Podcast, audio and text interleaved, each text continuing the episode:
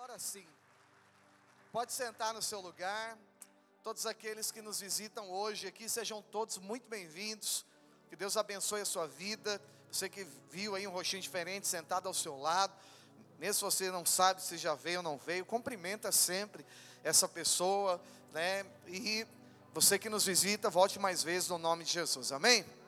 Ah, dá para colocar, não sei se o tema consegue colocar, o tema da palavra de hoje, eu creio que vai ser um divisor de águas para você, amém? Diga assim comigo: as chaves da vitória.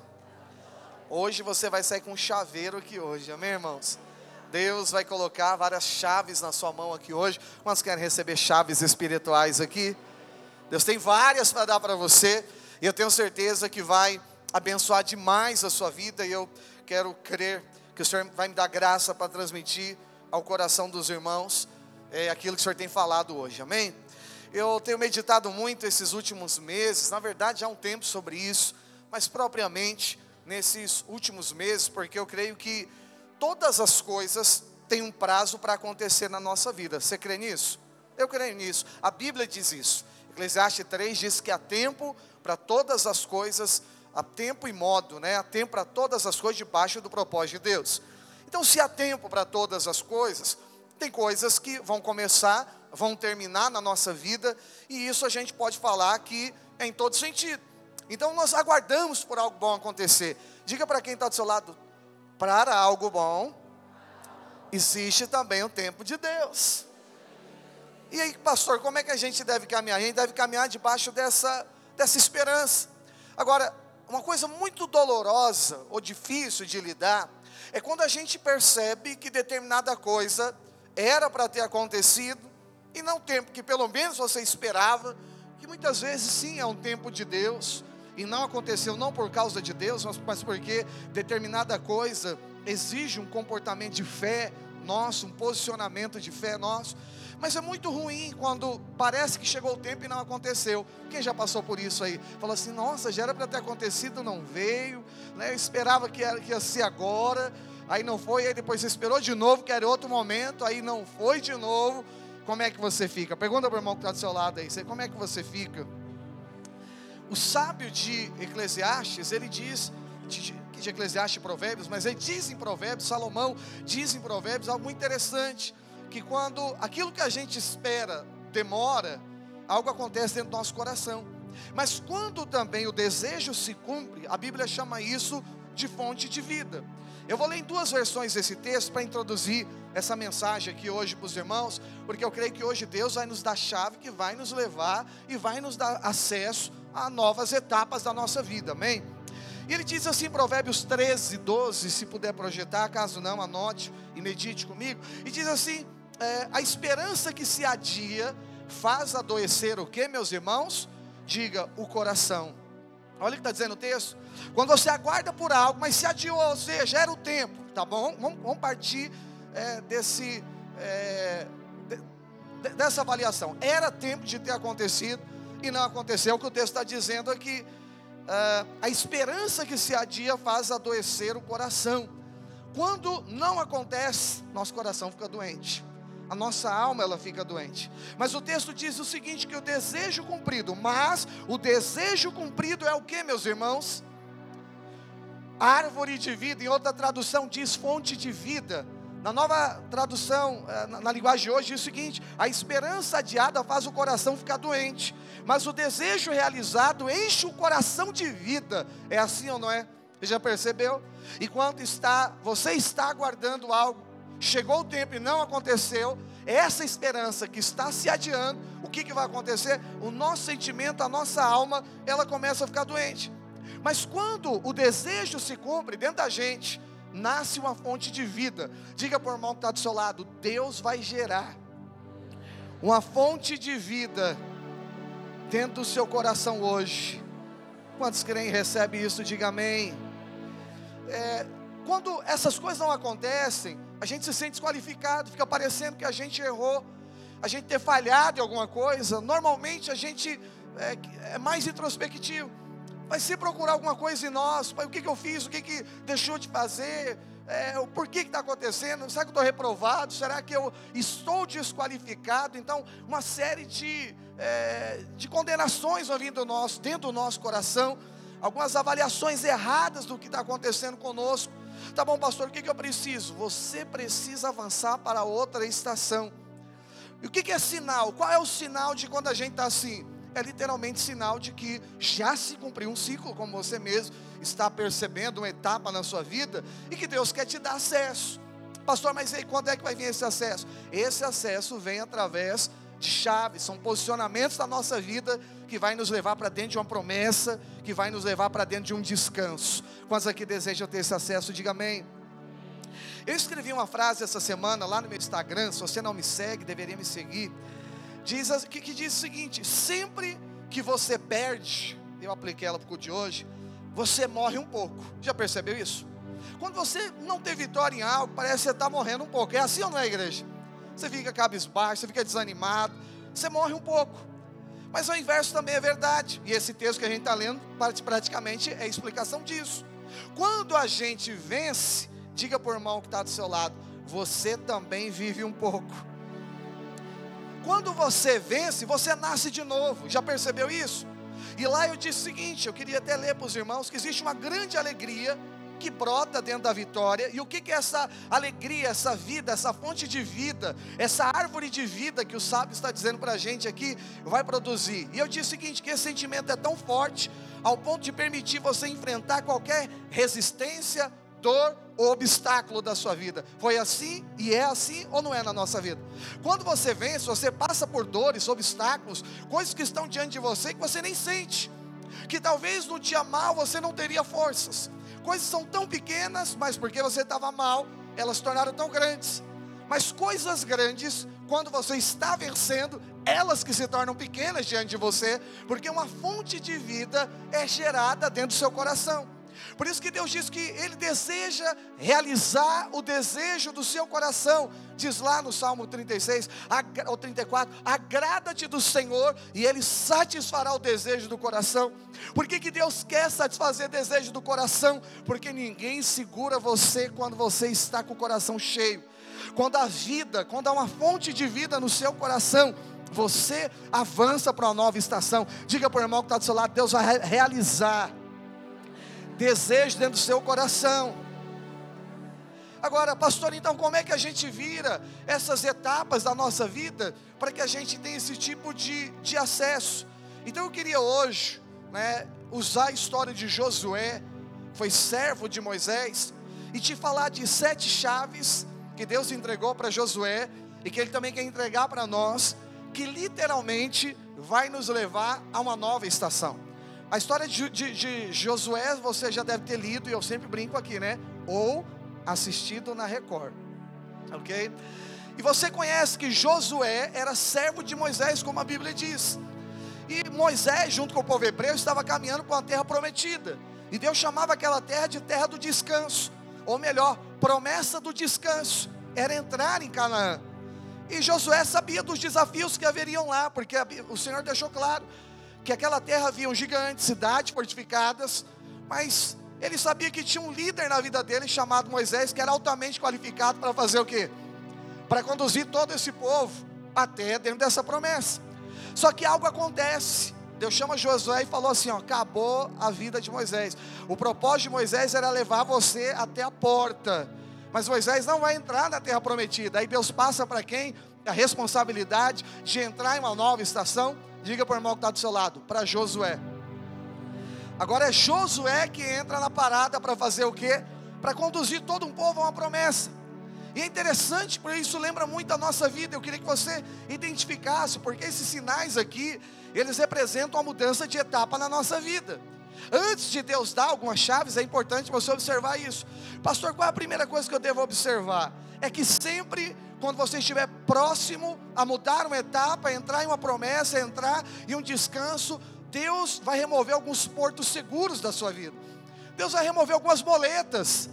Deus vai tirar alguns arrimos naturais da nossa vida. Para quê? Para nos treinar debaixo de confiança. Quando Deus tem algo para fazer através de nós, é natural que essas coisas aconteçam. que algum tipo de conforto natural vai ser removido para a gente centralizar o nosso conforto naquilo que é, daquilo que é, é, é espiritual. Agora, para que Deus faz isso? Diga para quem está do seu lado: para nos treinar. Nós não, não, temos como entrar dentro de uma promessa com o pensamento de quem ainda estava no meio de um deserto. Então, Deus estava preparando Josué, e eu quero dizer o mesmo aqui para nós: Deus individualmente está preparando também a vida de cada um de nós, diga amém. Pastor, então qual é o sinal? Olha, eu quero, são vários, só queria te dar um para depois de falar das sete chaves, mas o sinal vai ser esse: Deus vai tirar porto seguro, Deus vai tirar moletas da gente. Então Deus tira agora Moisés e diz: Olha, Josué, o desafio agora está na sua mão. E aí muda todo o cenário, porque ele sabia das resistências, dos desafios que iria existir, mas ele estava muito seguro, porque tinha alguém qualificado para ir para lá. E evidentemente que Josué não se sentia qualificado. Hoje, quando a gente lê a história 3.500 anos depois, a gente olha e fala: não, mas ia dar tudo certo. A, a, questão é que Deus não te conta o final da coisa, ele, ele na verdade te dá toda a segurança, mas não do processo como ele vai ser. Ele diz: você vai chegar lá, e o papel para chegar lá é confiar no que ele está te dizendo. Agora, olhar de é, 3.500 anos depois, com a história concluída, é mais fácil, mas a grande questão é quando somos nós que estamos na beira, de, na divisa né, de uma promessa da nossa vida, debaixo de tanta pressão, de não acontecimentos, como é que a gente vai lidar com isso? Diga para o irmão que está do seu lado. Deus vai também te dar sete chaves aqui hoje. E aqui é o resumo da vida de Josué, então guarde esse detalhe no seu coração. Deus vai tirar a força natural, a segurança natural, mas pode ter certeza, é porque Deus quer te levar a um nível muito maior. Fala para o irmão que está do seu lado, Deus está formando o seu interior. Posso ouvir um amém? Então Deus entregou para Josué sete chaves importantíssimas que, na verdade, definiu essa mudança de etapa. E eu quero fazer uma pergunta antes de falar de cada uma das sete. Quantos aqui querem atravessar a etapa na vida? Eu quero também. Eu creio que existem coisas do outro lado para nós. E Deus tem falado conosco esses dias que tem portas que já foram abertas, coisas que Deus já autorizou, e eu preguei há uns quatro domingos atrás que determinadas coisas que Deus quer que aconteça na nossa vida, o simples fato de Deus querer não significa que imediatamente elas acontecerão na nossa vida. Isso não tem a ver com Deus. Isso tem a ver que essas coisas o próprio Deus escolheu você posicionar em fé para você receber escolheu você participar para que você também receba. E eu não tenho tempo de introduzir tudo isso novamente. Você que nos acompanha, acho que já entende que eu estou falando aqui, eu posso falar mais resumido. Não é que Deus não tem poder de fazer, é que determinada coisa não, vai exigir um posicionamento da sua parte. Dá para pegar só esse lado aqui? Eu não digo tudo, porque Deus dá os seus enquanto dorme. Você dormiu, não fez nada, só dormiu, foi abençoado. Mas determinada coisa, o acesso é pela fé. Jesus diz: Pedi, pedi e dar-se usar, batei, a porta vai se abrir, buscais, buscais e achareis. Quem está entendendo, diga amém. Pronto, já introduzi para você esse cenário. Então, o que, que eu preciso, é, pastor, hoje? É entender também que assim como Josué eu e você precisamos dessas chaves, eu quero te falar, cada uma delas, você vai sair daqui preparado, posicionado diante de Deus para um tempo glorioso na sua vida. Diga amém. Então recapitula comigo aí, a porta já foi aberta, coisas que Deus já liberou, final de um ciclo na sua vida, você vai fazer o que? Você vai aplicar cada um desses posicionamentos, porque através de um posicionamento de fé, Deus vai te colocar em um novo estágio da sua vida.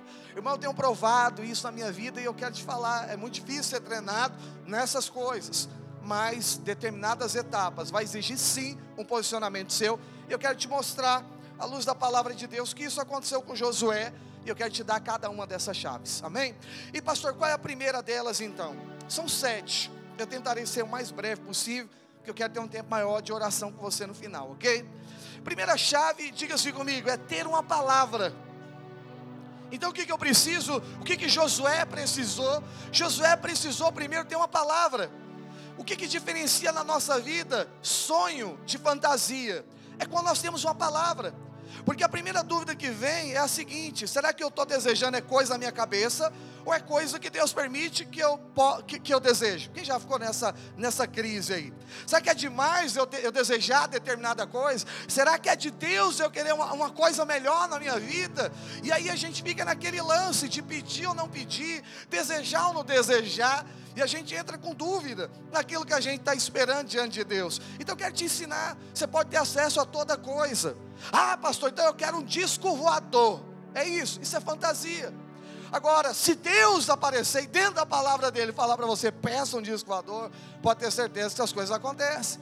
Mas você entende que onde se inicia um sonho, e deve se iniciar um sonho no nosso coração. Diga-se comigo, através de uma palavra. Então, qual é a primeira chave? Diga-se comigo, ter uma palavra.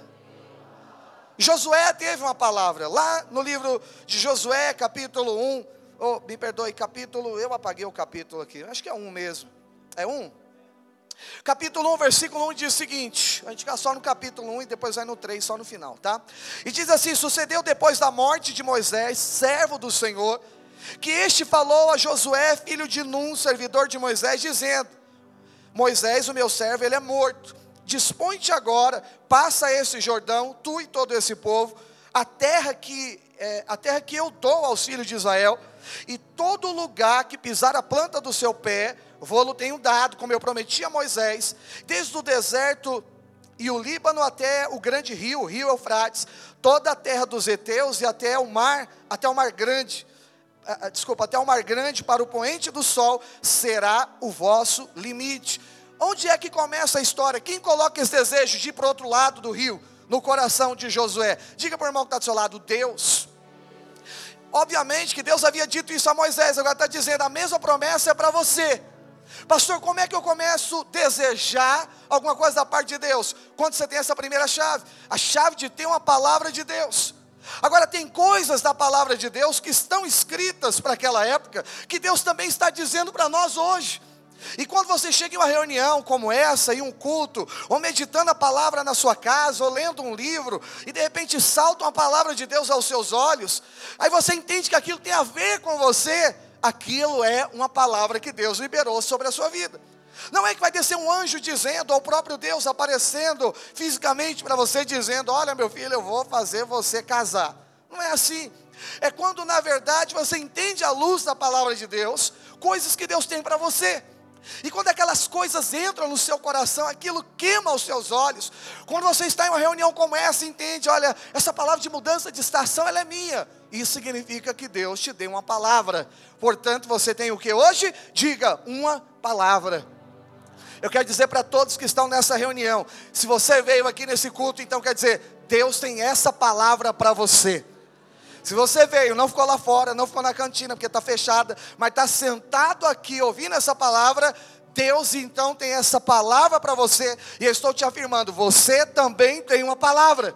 Josué tinha, e qual que era? Olha, da mesma forma que eu prometi para Moisés, eu estou também prometendo para você. Diga aleluia. E eu escrevi o que, que o que, que difere fantasia, delírio de propósito. Diga por irmão, uma palavra. Por mais absurdo que seja o que Deus vai promover sobre a sua vida, não é o que está sendo proposto, é quem está propondo. Quem está entendendo isso, diga amém. A gente centraliza muito no que está sendo proposto, e a gente dimensiona, é longe demais, é difícil demais, mas quando a gente tem como por fiel, aquele que prometeu, diga para o irmão que está do seu lado, Deus faz coisas grandes. Então, qual é a primeira coisa que nós precisamos? Diga assim, uma palavra. E qual que era a palavra? Passa o Jordão. Passa o Jordão. Eu quero também declarar que essa palavra é para você. Avança para outro estágio passa para o outro lado do rio, entra do outro lado. O que, que tem do outro lado? A promessa do descanso. E essa eu posso afirmar, segundo Hebreus capítulo 6, verso 9, que resta ainda para nós essa promessa do descanso. Portanto, também é para nós, diga amém.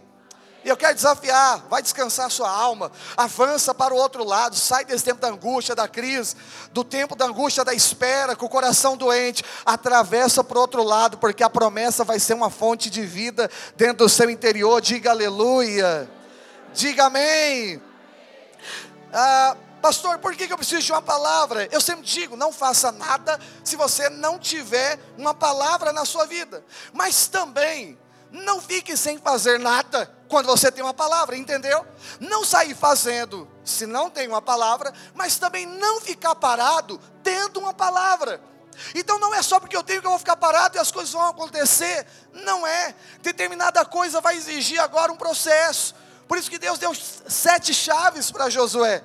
E é por isso que Ele está te dando aqui hoje. E a primeira que Ele está te dando é o seguinte: tenha uma palavra, comece através disso. Pastor, eu quero prosperar. Carregue uma palavra para isso. O desejo é correto, Deus tem, mas o que, que você precisa? Urgentemente, vai ouvir Deus e pega uma palavra.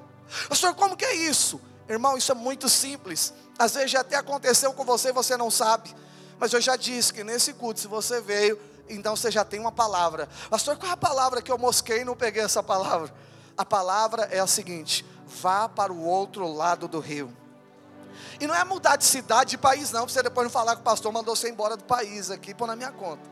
Eu estou falando, entra para o descanso. Vai, sai da angústia e vai para o descanso. Diga aleluia. Então, assim, o que, que vai tirar você do universo da angústia? Fala para o irmão que está do seu lado a palavra. O que, que vai te colocar no universo da promessa? Você prega para ele, diga o que, que é. Aleluia, pregador. A palavra que vai te levar para esse novo contexto, diga aleluia. Segunda coisa, segunda chave que Deus entregou para Josué. Qual que era a primeira, irmão? Ter uma palavra. A segunda chave era disposição. É ter disposição. Então, depois que eu tenho uma palavra, eu não posso ficar parado em casa apenas esperando acontecer. Esse, essa espera tem um comportamento. Qual é o comportamento dessa espera? Diga para o irmão que está do seu lado: disposição disposição. No versículo 2, que você já leu, eu quero relembrar. O Senhor tinha dito que Moisés estava morto. Ele disse o que na, é, na sequência? Dispõe-te agora e faça o que? Diga, passa o Jordão. Fala para o irmão que está do seu lado, precisa ter disposição. Para atravessar o Jordão, meus amados irmãos, precisa de uma disposição. Então, disposição em quê? Disposição em me movimentar. Eu, eu tinha dito, escrito na hora que eu estava sentado ali, que eu acredito que isso é um reposicionamento. Então, depois que Deus te deu uma palavra, precisa de um posicionamento consoante a essa palavra. Se Deus está te dando uma palavra aqui nesse culto, não faça algo diferente. Está cheio de gente que recebe uma palavra aqui e ele sai daqui para fazer uma coisa que não tem nada a ver. Então a disposição é: o que, que Deus está falando com você nesses dias? Invista a sua vida nisso, amado de Deus. Se Deus está te dando uma direção, não vai fazer um curso agora. Se a direção não é um curso. Entende o que eu quero falar? Se Deus está te dando a palavra, até com coisas corretas, não gaste a sua agenda, o seu tempo, os seus recursos fazendo coisas que não tem nada a ver com o momento que Deus preparou para você. E isso aqui é muito individual. Por isso que eu não sou imaturo e de repente falar algo específico aqui, porque cada um tem uma história. Mas eu posso te ensinar aqui hoje a segunda chave que Deus deu para Josué foi o seguinte: Ô Josué, você já tem uma palavra para atravessar o Jordão? Eu quero dizer para vocês: disponha e vai lá para o outro lado. Tem um posicionamento, não é ficar olhando para, uma, para o rio agora diante de você, não. Agora vai ser necessário um nível de liderança diferente. Pastor, o que, que competia Josué atravessar para o outro lado? Irmão, uma série de coisas. Primeiro que o Jordão era uma correnteza. Segunda coisa era o seguinte: não era só ele, eram 3 milhões de gente. Você que sabe a dificuldade que é até dentro da sua casa de liderar pessoas. Imagina liderar 3 mil pessoas, 3 milhões de gente. Então é algo que não tem mais a ver só com colocar a gente do outro lado. O Jordão era 30 metros de largura. A grande questão era como parar essas águas e também como convencer esse povo a ir lá para o outro lado sem nenhuma evidência. Deus não falou, eu vou trancar as águas, falou nada disso, só deu uma direção. Mas por que, que Deus faz isso? Porque Deus sempre mostra para onde, o como Ele vai gerar sobre a nossa vida. Então, pastor, qual é a segunda chave? Diga para o irmão que está do seu lado assim: é, disposição. Disposição para posicionar ou reposicionar a minha vida consoante a primeira palavra que eu recebi. Diga, segunda chave. Pastor, qual que é a terceira chave? A terceira chave é que além de ter uma palavra, além de ter disposição para entrar nessa palavra, eu preciso então ter uma terceira coisa, que é uma terceira chave que Deus deu para Josué. Diga-se comigo, disposição. No verso 5 ele diz o seguinte a Josué: se puder projetar o verso 5 do capítulo 1, eu já vou lendo para ganhar tempo. Ninguém te poderá resistir todos os dias da sua vida, como fui com Moisés, assim serei contigo não te deixarei e nem mais farei o que, meus irmãos? Nem te desampararei. Os irmãos da mesa puderem comigo. Eu estou achando que os irmãos estão lendo aqui, perdoe. Então vamos lá. não te deixarei e nem te desampararei. O que Deus está dizendo agora para esse servo Josué? Ele precisava agora de uma convicção. Fala para quem está do seu lado, a terceira chave é uma disposição. O que, que Deus estava dizendo aqui? Deus não estava dizendo que não haveriam resistências. Não é isso que o texto está dizendo. Ele está dizendo que ainda que houvesse, elas não permaneceriam, não seriam capazes de resistir você todos os dias. Elas iriam, mas elas não permaneceriam. Pastor, qual é a convicção que eu preciso? Você precisa dessa convicção. Não é que não vai ter resistência, não, mas é a promessa. Irmão, pensa comigo. Quem está dando essa palavra é quem? Deus. Quem está dando essa promessa é quem? Deus. Quem está falando, olha, posiciona, tem uma atitude agora consoante a fé, é Deus. Agora, mesmo Deus falando, mesmo sendo algo tão claro do Senhor, o que, que exigia? Fala para o seu irmão, convicção. E dentro desse nível de convicção, o que, que Deus estava dizendo? Vai ter resistência. A gente faz uma leitura. Se tem resistência, ah, é porque não era de Deus para acontecer. Se não tem resistência, ah, é porque é de Deus para acontecer. Não usa esse fator nem para um lado nem para o outro para decidir. Tem coisas que é de Deus que não terão resistência, ok? Só que tem coisas que são malignas que também não oferecerão resistências, virão de mão beijada para você. Tem coisas que são resistências porque Deus está permitindo a resistência porque é maligno. Só que tem coisas também que é favor de Deus sobre a sua vida, que está tendo uma resistência terrível, como Daniel teve, eu não vou sair do contexto, mas é sinal que tem coisa grande de Deus aí. O que, que vai te levar a discernir, pastor, ah, pastor, na minha vida, o que é e o que não é de Deus? Você me atrapalhou mais ainda, que eu nem pensava por esse lado. É só você pegar a sequência. Quando você tem uma palavra, quando você está caminhando segundo uma direção, agora você vai perceber se vai ter resistência ou não. Mas qual é a convicção então, pastor, que eu preciso? A convicção é a seguinte: ainda que exista, não vai permanecer. Por causa de um motivo. Qual é o motivo que está nesse texto? O texto termina dizendo: Porque eu sou com você, eu não te deixarei e nem te desampararei. Diga aleluia. Pastor, mas isso é uma palavra da nova aliança? Sim. Hebreus capítulo 3, verso 5, na parte B do versículo, a, o texto lembra essa promessa dizendo: Porque ele tem dito, dito para quem? Levanta a mão e diga assim: para nós. Pastor, o que, que ele tem dito aqui? que não está sendo projetado. Diz o seguinte: porque ele tem dito: de maneira alguma te deixarei, nunca, jamais te abandonarei. Você pode levantar a mão e repetir isso comigo? Diga assim: Deus nunca vai me deixar. De jeito maneira, Ele vai me abandonar. Você crê nisso? Vamos aplaudir bem forte ao Senhor? Eu creio nisso.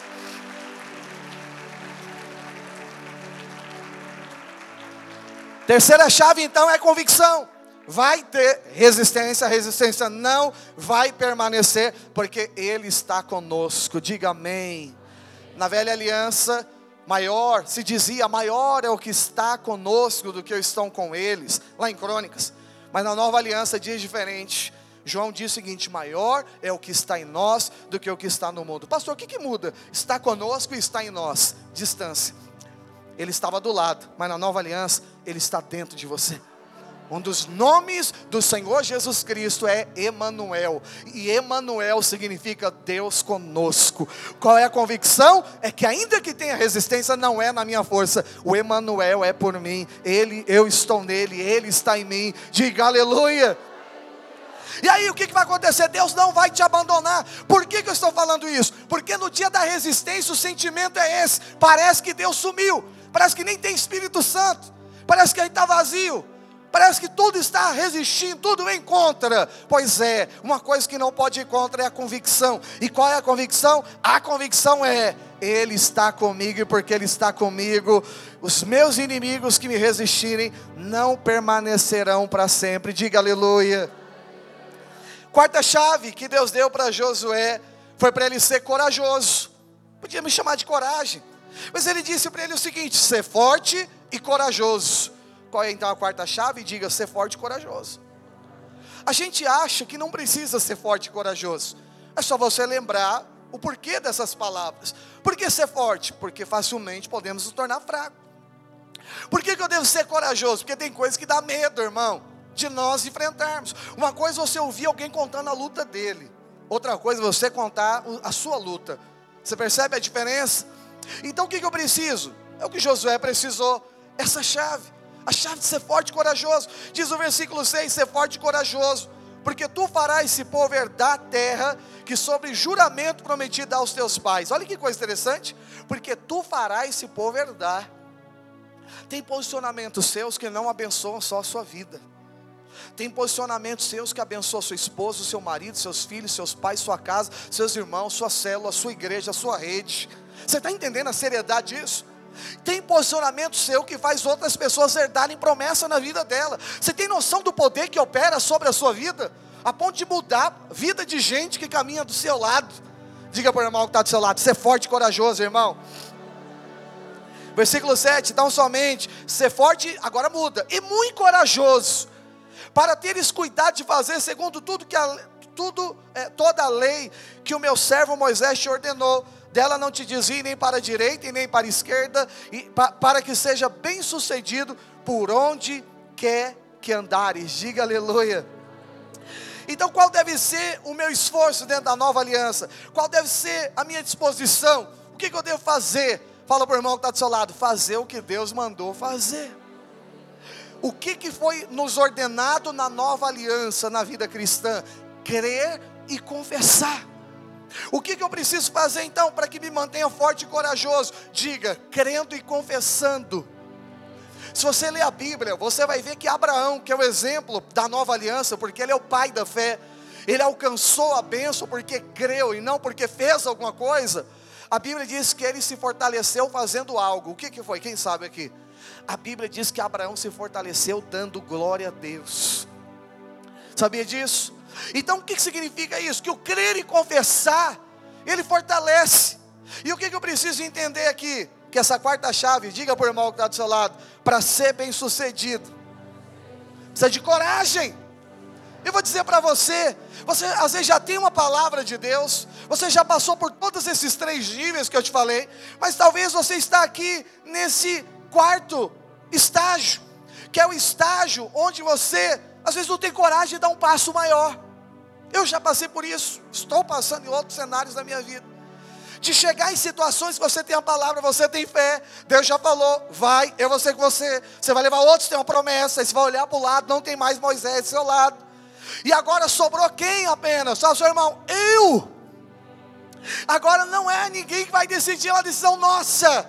E o que, que Deus está dizendo? Que a quarta chave da nossa vida é uma coragem. Mas não é coragem para fazer loucura e falar, Deus paga a conta. É coragem para fazer o que durante todo esse processo Deus ensinou você a fazer. Fazer aquilo que a Bíblia diz. Fazer aquilo que é convicção espiritual. Aquilo que você foi direcionado por gente mais madura. Que Moisés já falou. Fazer tudinho igual, está dizendo o texto aqui. Aqui não é gente que está indecisa. É gente convicta. Está pegando a revelação? É um estágio, Sara, da nossa vida que a gente já está convicto do que está rolando. E que você já sabe até para o que deve fazer e para onde ir. Mas só falta uma coisa: o que que falta? Faz seu irmão, coragem.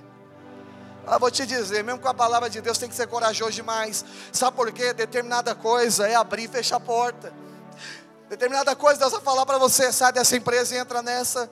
Né? Compra ou não compra determinada coisa, faz ou não faz determinada coisa, vai casar ou não vai casar com determinada pessoa. E aí você vai precisar fazer uma coisa. Deus não vai lá pôr uma aliança no seu dedo. Deus vai fazer um patrão te ligar que você nunca fez uma entrevista e falar: Eis que estou te contratando. Isso nunca vai acontecer. Porque Deus não vai te viciar a crer errado. Mas Ele vai dizer para você o seguinte: agora, meu amigo, seja corajoso e faça agora, atravessa para o outro lado do Jordão, porque você tem uma palavra. Deus diz: porque não te mandei eu? Diga para o irmão que está do seu lado: quem te mandou foi o Senhor. Diga aleluia. E aí, qual que era o conselho? A Bíblia diz: ó, não dizia para a direita nem para a esquerda. O que, que é isso? Não precisa construir algo novo. Não precisa de uma nova direção, uma vez que você já recebeu uma direção.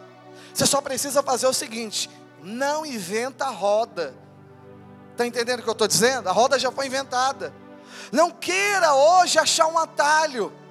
Eu já escrevi no meu segundo livro que entre dois opostos, o caminho mais distante é um atalho. Você sabia disso? Para quem tem propósito, não precisa de atalho. Você vai chegar no tempo certo, no lugar certo, Deus vai te colocar lá dentro. Só siga, não vai para a direita nem para a esquerda. Cuida da sua história diante de Deus. Diga amém. Fala para o irmão que está do seu lado. Você tem cara de corajoso, meu irmão. Vamos aplaudir ao Senhor bem forte. Aí, ele diz algo aqui. Para que você seja bem sucedido por onde quer que andar. Isso aqui é forte. Pessoas que caminham de baixa direção espiritual recebem favor de Deus e aonde essa pessoa anda, ela é bem sucedida. Sabe por quê? Ser bem sucedida é andar debaixo do favor de Deus, é tudo dando certo para a sua vida. Pastor, eu fui para um ambiente que nada dá certo para a minha vida. Acredite em mim, quando você segue essas chaves que eu estou te dando e entra numa promessa, no ambiente que Deus preparou, que no tempo certo Deus falou, posiciona. Você está dizendo para você que vai acontecer essa quarta coisa sobre a sua vida: você vai herdar uma promessa de Deus. Diga aleluia. Eu escrevi para fechar esse último exemplo uma frase dizendo: coragem espiritual te faz herdar a promessa.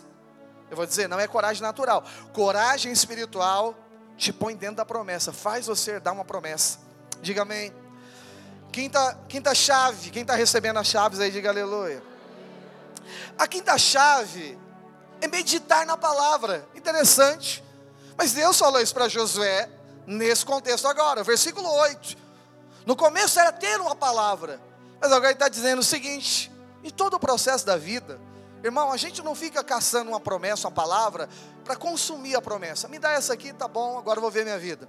Não é isso. Nós se movemos debaixo de uma palavra de Deus. Nós precisamos aproveitar a vida que existe dentro da palavra do Senhor. Eu poderia chegar aqui e fazer como né, outros poderiam fazer, só transmitir uma palavra para mexer com suas emoções e, e por aí você vai. Mas ela precisa ser viva dentro de mim. Eu me recuso a transmitir, porque se ela não for viva dentro de mim, não vai ser viva quando eu transmitir para você. Então eu preparo, eu fico em casa, eu quero ouvir o Senhor, eu preciso meditar, porque a minha sabedoria não vai te acrescentar nada. Mas a sabedoria da palavra de Deus vai mudar a sua vida. A minha palavra não tem poder de mudar a sua vida, mas a palavra de Deus na minha boca pode transformar a sua eternidade pode modificar coisas na sua vida. E eu estou pregando hoje para tirar gente de ambiente de angústia e colocar dentro de um ambiente de alegria da promessa. Para tirar você do ambiente cuja espera adoeceu o seu coração e te colocar num ambiente da realização onde é fonte de vida.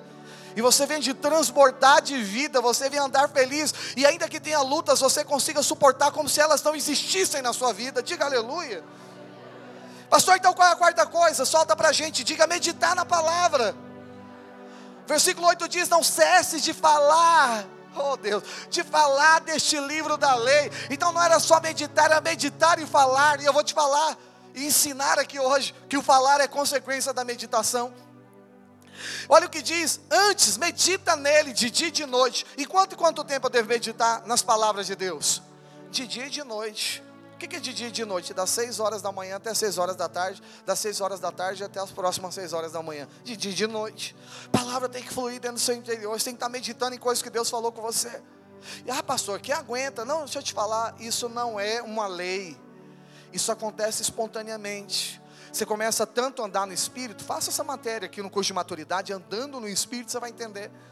Que você nasceu de novo e agora a vida que você vai levando, você está caminhando agora para um ambiente espiritual.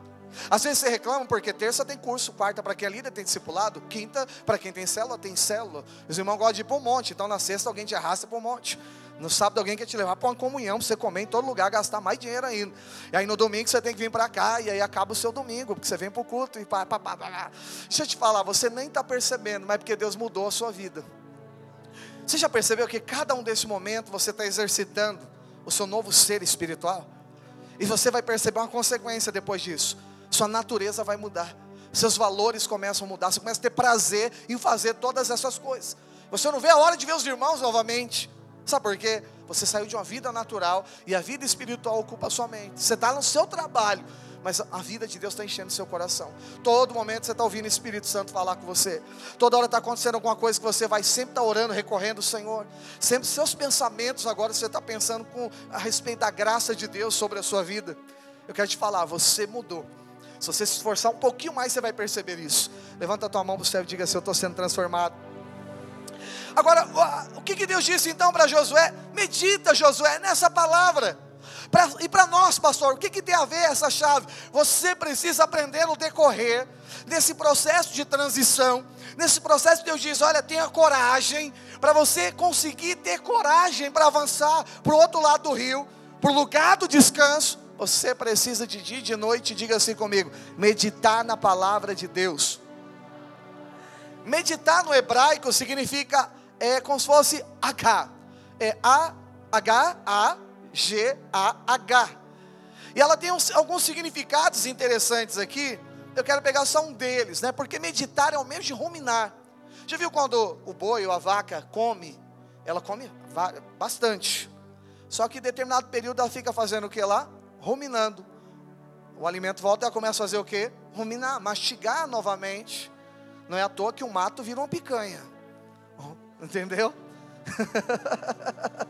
Entendedores entenderam. Como é que come mato e, e, o boi é a maior proteína, é o maior milagre que existe. Não é alface que ele comeu, entendeu? Comeu mato, capim, que não tem nutriente nenhum. Mas o milagre acontece lá dentro, que cresce forte, depois vira picanha para você. Agora preste atenção, brincadeira à parte, quero dizer algo para você. Esse ruminar na sua vida tratando-se da palavra de Deus que é viva, produz coisas grandes dentro do seu interior. Eu quero alertar a gente, eu me ponho nesse grupo. Nós vivemos na cidade mais agitada do planeta. Nós temos uma vida completamente agitada na cidade de São Paulo. Só que nós vivemos também na geração da distração. Nós só temos uma vida, parte dela a gente passa dormindo, e o resto que sobra do nosso dia, muitas vezes no trânsito e tantas outras coisas, sobra muito pouco tempo. Só que nessa vida que é única, nós nos distraímos demais. Eu acho que de todas as gerações que já existiram, há quem diga que já existiram 126 bilhões de gente. Alguém passou esse dado aqui uma vez, aqui que eu perguntei no culto. A nossa geração tem 6 bilhões de pessoas. 8 bilhões de pessoas, me perdoe agora, em dezembro aconteceu isso. E aí, pastor, o que isso quer dizer? Eu quero dizer o seguinte: nós distraímos, tem, tem é, entretenimento para tudo na nossa vida hoje. Já percebeu isso? Quando você não tem nada para fazer, o que, que a gente faz? A gente vai buscar alguma coisa que a gente gosta para ficar fazendo. E agora a gente está com o celular na mão. Eu não sei, mas todo lugar que eu vejo, a gente mesmo está toda hora com o celular. Eu sei que a agenda está lá dentro, a Bíblia agora está lá dentro. Muitas coisas estão dentro do celular. Mas já percebeu? Aí você julga você mesmo, eu não estou aqui para acusar ninguém mas avalia quanto tempo que a gente fica no celular. Agora, óbvio, você pode estar lá dentro, lendo a Bíblia, você pode estar lá dentro ouvindo louvor, você pode estar lá dentro resolvendo assuntos pertinentes ao seu trabalho, pertinentes à sua vida espiritual, você pode estar lá até se edificando, edificando alguém. Eu não estou aqui colocando nenhuma lei. Posso ouvir amém, igreja? Para você ficar tranquilo. Mas eu quero que você investigue, porque eu, eu quero, eu estou fazendo isso agora comigo e eu quero insistir dentro disso. A gente perde muito tempo não meditando. Lá em casa, eu e minha esposa fala para nossos filhos assim, ó, de manhã lê Bíblia. Minha esposa acorda já dizendo para todos eles, quando eles descem de lá, já fala, leu Bíblia, leu Bíblia, vai ler Bíblia, porque de manhã a gente se encher da palavra de Deus. O Tiago está lendo a Bíblia inteira. Então ele resolveu pegar do Gênesis em diante. Felipe sai pegando esporadicamente junto com a Letícia. Letícia gosta de escrever e marcar o que ela está lendo. Ela faz anotações. Né? Mas eu pergunto para ele, o que, que você leu? Já? O Felipe já falou, já li. Ou o Tiago às vezes fala, já li. Eu falei assim, mas meditou? Porque não dá para você meditar enquanto você lê. Fala, seu irmão, meditar é ruminar. Faz a vaca para ele já. Meditar é ruminar. O que, que significa meditar então na palavra de Deus? Agora eu li algo, eu preciso pensar naquilo que eu estou lendo. Quando você está fazendo isso, você está extraindo vida dessa palavra para dentro de você. Os nutrientes da palavra de Deus. Aí eu pego ele e falo assim: tá bom, o que, que você leu? Aí eu li que Deus é justo, ele é amoroso. Falei, tá esperto, menino. Mas eu falei, o que, que você meditou nisso? Passou rápido, não meditou. A vida não entra quando a gente apenas fala, entendeu? Eu só li porque eu tinha de ler, porque eu tinha uma meta de ler. Eu acho bom você ter um alvo de ler a Bíblia mesmo. Mas eu quero te falar algo mais produtivo, ou tão produtivo quanto. É enquanto você estiver lendo a Bíblia, medite no que você está lendo. Pense naquele texto. Deixa aquilo entrar para dentro do seu coração. Ah, pastor, mas se for algo simples, a Bíblia é sobrenatural, qualquer versículo. O Senhor é meu pastor. Todo mundo conhece o versículo. Pensa nisso. Ele que me pastoreia. Ele que cuida de mim. Ele que me leva para junto de água de descanso. Eu estou pregando sobre isso, gente. Está angustiada na alma, precisa ir para água de descanso. Mas ele está dizendo que eu estou meditando nisso. Quando eu medito, algo acontece. Aí do original que eu disse essa palavra hagar aí que eu não sei pronunciar, ela significa uma coisa muito interessante: falar em voz baixa. Se você olhar alguém que está meditando, já viu quando você medita em algo? Fala assim, eu preciso ir para aquela rua tal. Já percebeu isso? Que às vezes você fala o que você está meditando, quando você está concatenando, é interessante. O ruminar disso é exatamente isso, você confessar. E o princípio da fé é crer e confessar. Então, quando você já está lendo, você já está crendo, você já está confessando, a vida já começa a fluir através disso. Olha o que a Bíblia diz lá em Hebreus 4,12. Eu não sei se vai ser projetado, então eu vou ler. Diz o seguinte: porque a palavra de Deus ela é viva. A Bíblia é o que, meu irmão? Ela é viva, ela também é o que? Eficaz. É mais cortante que uma espada de dois gumes. É uma espada que corta dos dois lados. Gume é a parte que corta, ok? Imagina uma faca que corta os dois lados. A Bíblia diz que isso é a palavra de Deus, mais cortante que a espada de dois gumes. E é penetrante até o ponto de dividir, diga-se comigo, alma e espírito. Nada é capaz de dividir alma e espírito. Só a palavra de Deus. Eu vou te explicar o que significa isso. Ela, ela pode dividir alma e espírito. Agora diz outras coisas. Diga, juntas e o que mais? Medulas. Não é espiritual isso. Isso agora é físico. O que é a medula? É a parte central dos seus ossos. Só tem uma coisa que é capaz de penetrar na sua medula, é a palavra de Deus. E aí diz o que? O texto aqui, e é apta para discernir pensamentos e propósitos do coração. Preste atenção. Alguém aqui já passou por alguma situação na sua vida que você teve um desejo, um pensamento e fala: "Meu Deus, isso é de Deus ou é de mim?" Quem já teve isso aqui? Eu já tive vários. Devo fazer isso ou não devo fazer determinada coisa? Quem já pensou nisso aqui? Então o que, que a Bíblia está nos dizendo e nos ensinando aqui? Que a palavra de Deus, quando você medita nela, você não fica nessa dúvida. Você não fica é ou não é, é de Deus ou não é de Deus. Vem uma clareza tão grande do que você deve fazer. O que, que é isso? É a palavra dividindo as emoções, que é da alma, das intenções espirituais, que são do espírito. Você está entendendo o que eu estou falando? Esse é o poder da meditação da palavra. Quando você medita na palavra de Deus, quando você recebe essa chave sobre a sua vida, você consegue entender coisas, separar coisas naturais de coisas espirituais. Decisões naturais do que de decisões espirituais. Decisões emocionais de decisões sobrenaturais. Quando você está entendendo, diga amém.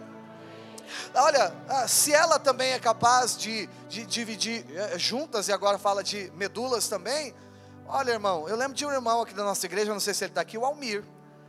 Os irmãos sabem que tem doenças e tipos de câncer que vem da medula. E eu lembro que ele, ele passou uma época, nós estávamos orando aqui, e ele precisava, é transplante de medula, é isso, né? De medula que precisava. E na época a gente, pouco se falava disso, alguns anos. E aí o filho dele procurou doador para todo lado, quando foi ver, o filho era compatível. E aí pegou a medula dele e colocou no pai. E houve como se fosse um reset na saúde do, do Almir, como se o sistema imunológico fosse recriado completamente. E ali, obviamente, a leucemia, eu acho que ele, tava, que ele tinha na época, não lembro o que, que era, era alguma doença grave que ele tinha, ela desapareceu, porque houve como se fosse um reset. Mas olha o que a Bíblia está dizendo aqui, que a cada dia você pode ter uma experiência. A palavra de Deus ela é tão poderosa que ela pode entrar na sua saúde, ela pode entrar nos seus ossos, ela pode produzir toda a cura necessária que você está imaginando, simplesmente pelo poder da palavra de Deus.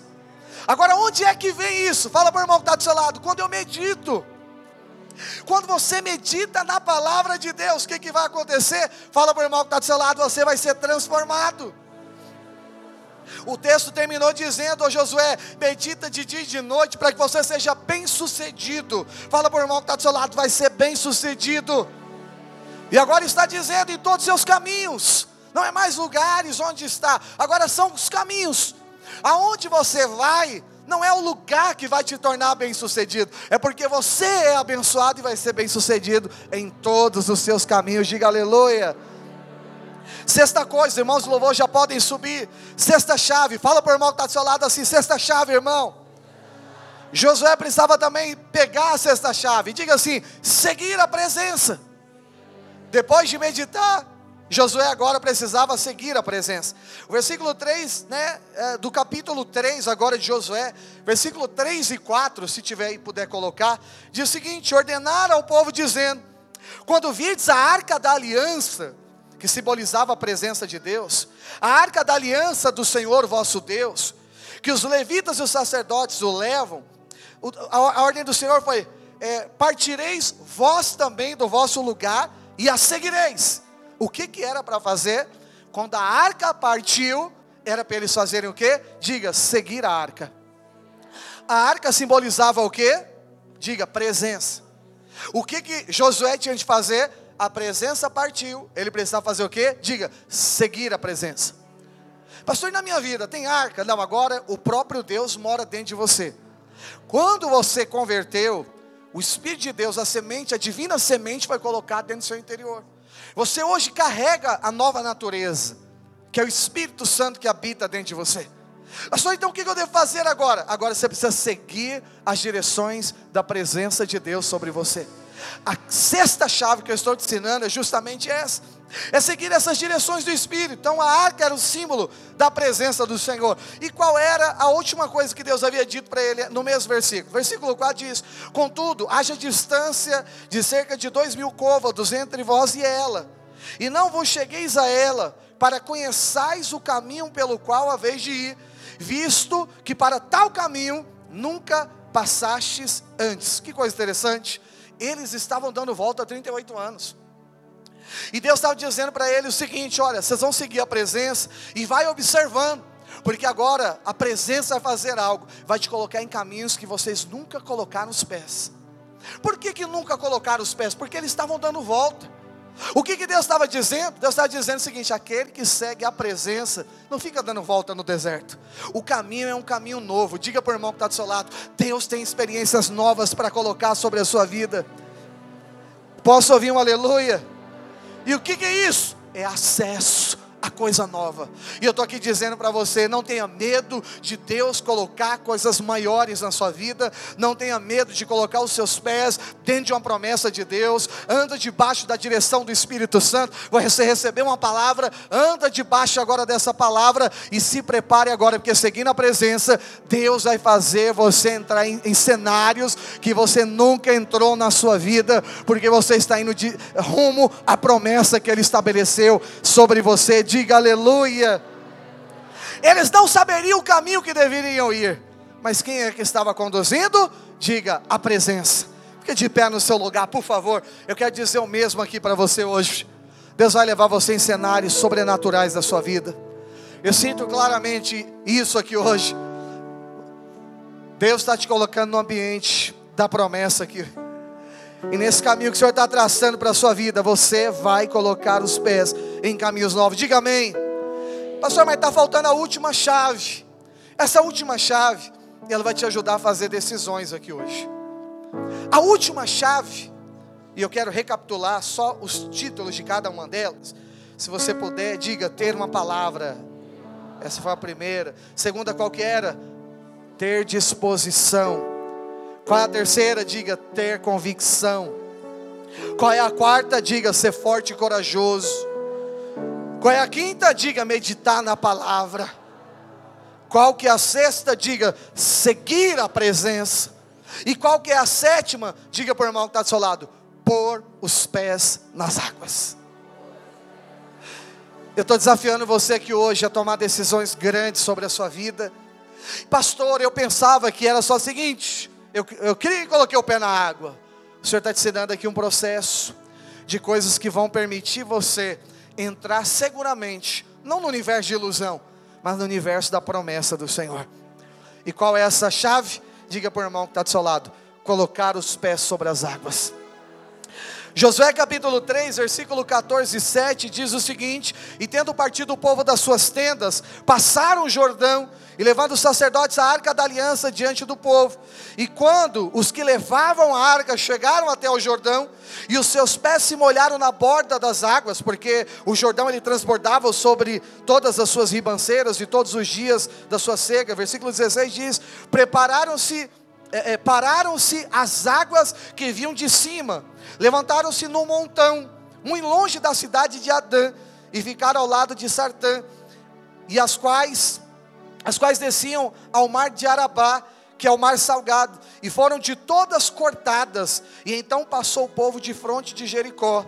Versículo 17 termina dizendo: Porque os sacerdotes que levaram a arca da aliança do Senhor pararam firmes no meio do Jordão, e todo Israel passou a pé enxuto e atravessou o Jordão, eles foram para o outro lado. Pastor, o que está dizendo aqui esse texto? Eu estou dizendo que a, a última chave é você pôr o pé na água. Porque a Bíblia diz que agora que você carrega a presença e você segue a presença, a Bíblia diz que os sacerdotes, quando colocaram os pés nas margens que estavam transbordando o Jordão, as águas se abriram e começaram a formar um paredão de águas. O que, que Deus estava fazendo a partir daquele lugar? Ele estava abrindo as águas. Pastor, eu tenho decisões grandes, ousadas para tomar na minha vida, eu não reúno condições humanas, naturais para fazer. Mas se você entendeu essas chaves espirituais, ainda que não tenha condição humana alguma, coloca o pé na água. Porque quando você coloca debaixo de uma palavra de Deus, debaixo desses princípios que eu te ensinei, o que, que vai acontecer? As águas vão parar e Deus vai abrir o caminho para você chegar na promessa. Eles estavam 30 metros para chegar do outro lado do rio. Eles estavam 30 metros aquém da promessa. Duas gerações, duas tribos das doze, decidiram ficar para trás, falar: nossa vida é boa aqui mesmo, vamos continuar do lado de cá. Esse negócio de andar em muita fé, não precisa, a gente já está bem. O que eu quero te dizer é que nada é melhor do que a promessa. Você vai encontrar desse lado da margem do Jordão até um certo conforto, mas você não entende que nada supera o prazer de uma promessa de Deus na sua vida. E aí o que, eu preciso, pastor? Colocar o pé na água. Porque agora, sobrecarregado da presença de Deus, eu e você que somos os sacerdotes da nova aliança, que carregamos a presença dentro de nós, quando as águas se encostam em nós, elas se abrem. E quando nós encostamos nas águas, elas também vão se abrir diante de nós. Por que esse detalhe? Eram as águas que foram até eles. Só o fato das águas encostarem, o, mar, o rio se abriu. Eu quero dizer para você, os desafios que são, que é o último desafio, até você chegar na promessa. Quando você está debaixo de uma palavra de Deus, o simples fato de se aproximar de você, o Senhor já começa a dividir águas para você atravessar seco. Diga para o irmão que está do seu lado, coloca o pé na água para você ver. Eu quero fazer esse mesmo desafio para você aqui hoje. Você que está carregando essas chaves espirituais da sua vida, o Senhor está dizendo para você hoje: hoje é o dia de nós colocarmos o pé sobre a água. Eu não sei qual a decisão em Deus, entenda, você já ouviu a palavra inteira, que você está precisando tomar, mas o Senhor está dizendo para você aqui hoje, debaixo desse espírito da nova aliança, debaixo desse espírito de fé, debaixo dessa convicção correta, a luz da palavra de Deus, o Senhor está dizendo hoje: não tenha medo, coloca os pés sobre as águas Deus vai abrir portas grandes para você aqui hoje. Diga aleluia. Levanta a mão para o céu e diga assim: Senhor, eu aceito esse desafio. Eu vou colocar o pé sobre a água. Olha para mim aqui, eu sinto que tem muita gente aqui que está sendo desafiada em várias áreas da vida por Deus alguns sendo desafiados a casar, outros sendo desafiados a, a você liderar, e você fala, mas eu não sou tão qualificado, outros estão sendo desafiados a abrir uma empresa, outros estão sendo desafiados a mudar de emprego, outros estão desafiados a dar um passo maior na, na sua empresa, outros estão num, num desafio maior espiritualmente de reposicionar coisas grandes na sua vida ou no seu casamento. O Senhor tem uma palavra para você aqui hoje. Ele está te dizendo: coloca o pé sobre as águas. Pastor, qual vai ser o sinal? O sinal é o seguinte: só de encostar, Ele vai abrir o caminho para você chegar na promessa que Ele prometeu que te levaria para lá. Quantos recebem isso aqui? Diga amém. Todas as promessas de Deus têm sim, amém. Sabe por quê?